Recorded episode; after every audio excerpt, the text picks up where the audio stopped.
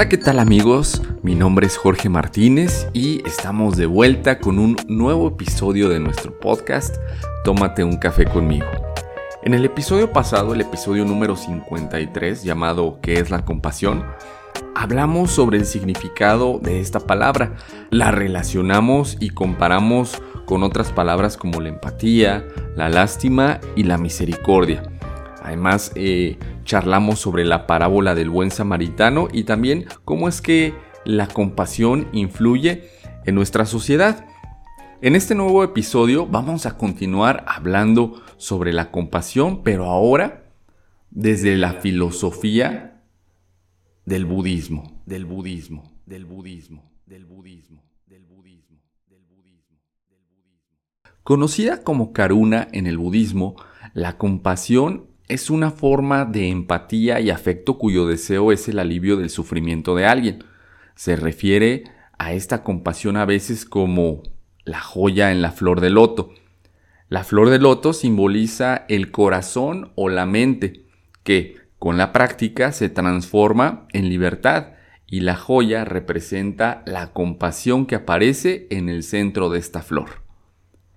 El sentimiento de la compasión sin restricciones es uno de los más bellos sentimientos que una persona puede experimentar, proporcionando un valioso significado y propósito a toda vida humana.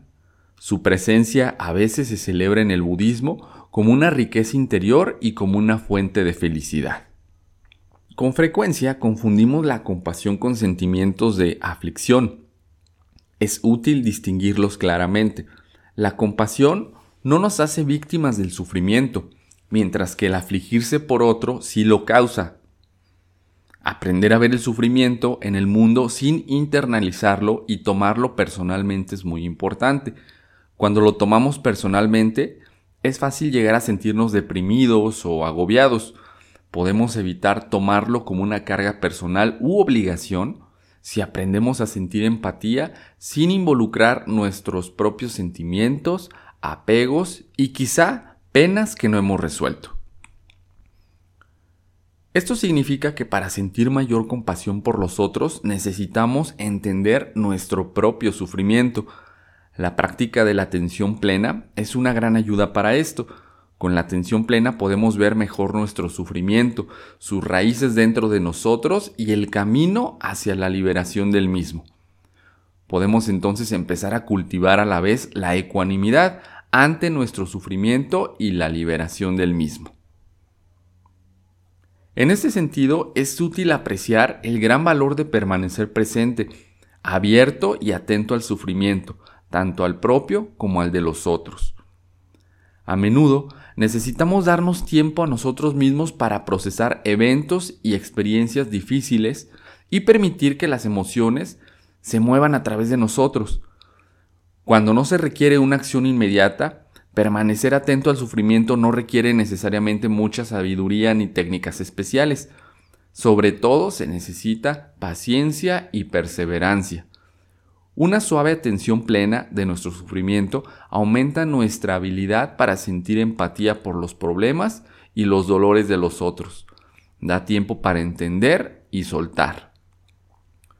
Mediante la práctica de liberarse de la reactividad habitual, tomamos el tiempo para ver y sentir más profundamente lo que está sucediendo.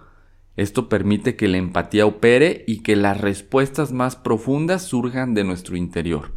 De esta manera, la compasión es evocada y no creada intencionalmente. Algunas personas se muestran renuentes a cultivar activamente la compasión porque les preocupa que pueda ser poco sincera o artificiosa. Otros temen que los vuelva sentimentalmente ingenuos o que les impida ver a los demás con claridad o de manera realista. Tal vez por temor o que se aprovechen de ellos si son compasivos con los demás, ya que nuestros esfuerzos por ser compasivos pueden desviarse. Vale la pena tener en cuenta estas preocupaciones. Sin embargo, ya que hay maneras sanas para aumentar nuestra compasión, las preocupaciones no tienen por qué inhibir nuestros esfuerzos para cultivar la compasión. Una manera eficaz para desarrollar la compasión es crear aquellas condiciones que favorezcan su florecer, es decir, en vez de forzar en nosotros mismos la compasión, nos involucramos en actividades que la promuevan naturalmente. Un requisito para cultivar la compasión es un sentimiento de seguridad. Es más fácil sentir compasión si hay seguridad y muy difícil si no la sentimos. Por lo tanto, para desarrollar una vida confiada y compasiva, puede ser provechoso encontrar maneras apropiadas para sentirnos seguros. Encerrándonos en nuestra casa puede ser que nos sintamos seguros, mas no nos llevará a acrecentar a compasión por los demás. Aprender a sentirnos seguros en medio del ajetreo de la vida es más útil. Asimismo, la práctica de la atención plena nos apoya para enfrentar algunas de las ansiedades y ensimismamientos que nos hacen más propensos a sentirnos amenazados. Es importante no sentirnos obligados a ser compasivos porque a menudo esto lleva a la autocrítica y a las tensiones que interfieren con el surgimiento de una compasión natural. El budismo no exige que sintamos empatía y preocupación por los demás. Nos dice, sin embargo, que tenemos la capacidad para ser compasivos y que serlo es un maravilloso beneficio para nosotros mismos, para los otros y para la práctica de la libertad.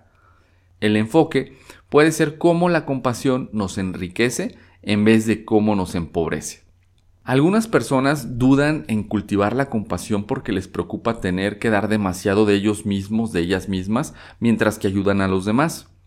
O temen que tendrán que pasar tiempo con personas con las cuales se sientan incómodas. Al saber que no estamos obligados a ser compasivos, puede ser más fácil para nosotros usar nuestro mejor juicio y sentido común para entender cuándo es apropiado actuar con compasión y cuándo no. Tener confianza en nuestra habilidad para responder al sufrimiento de los demás facilita que sintamos compasión. Si nos sentimos impotentes, demasiado incómodos o incluso amenazados por los problemas de los demás, la conciencia de su sufrimiento puede añadir una sensación de amenaza personal. El desarrollo de la capacidad de sentir compasión tiene mucho que ver con el entrenamiento lento y paciente de la atención plena, la concentración y el dejar ir. Una manera de fortalecer la compasión es entender y soltar lo que impide que surja. Por ejemplo, la tensión y el estrés limitan la compasión. Cuando estamos estresados, estamos generalmente demasiado preocupados para que la empatía pueda operar. Sin embargo, cuando estamos relajados, nuestra capacidad para la empatía aumenta.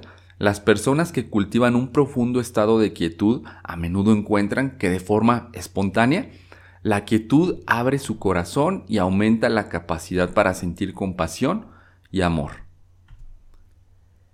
El egoísmo y el ensimismamiento también obstruyen la compasión ya que bloquean la atención y la sensibilidad necesarias para que surja la compasión. Uno de los beneficios de dejar ir el egoísmo es que la compasión surge más fácilmente. Comprender que la compasión es una expresión de amor nos ayuda a reconocer el tesoro que realmente es.